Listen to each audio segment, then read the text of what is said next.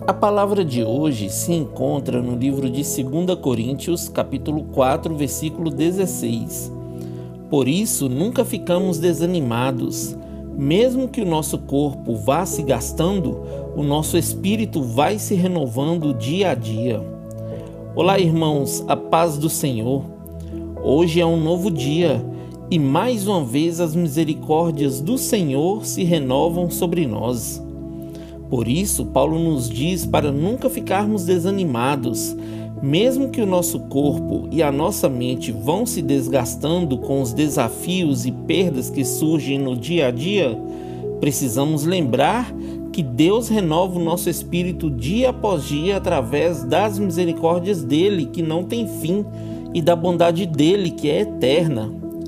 Entenda, meu querido, que essa pequena e passageira aflição que sofremos vai nos trazer uma enorme e eterna glória, muito maior do que o sofrimento de hoje. Amém?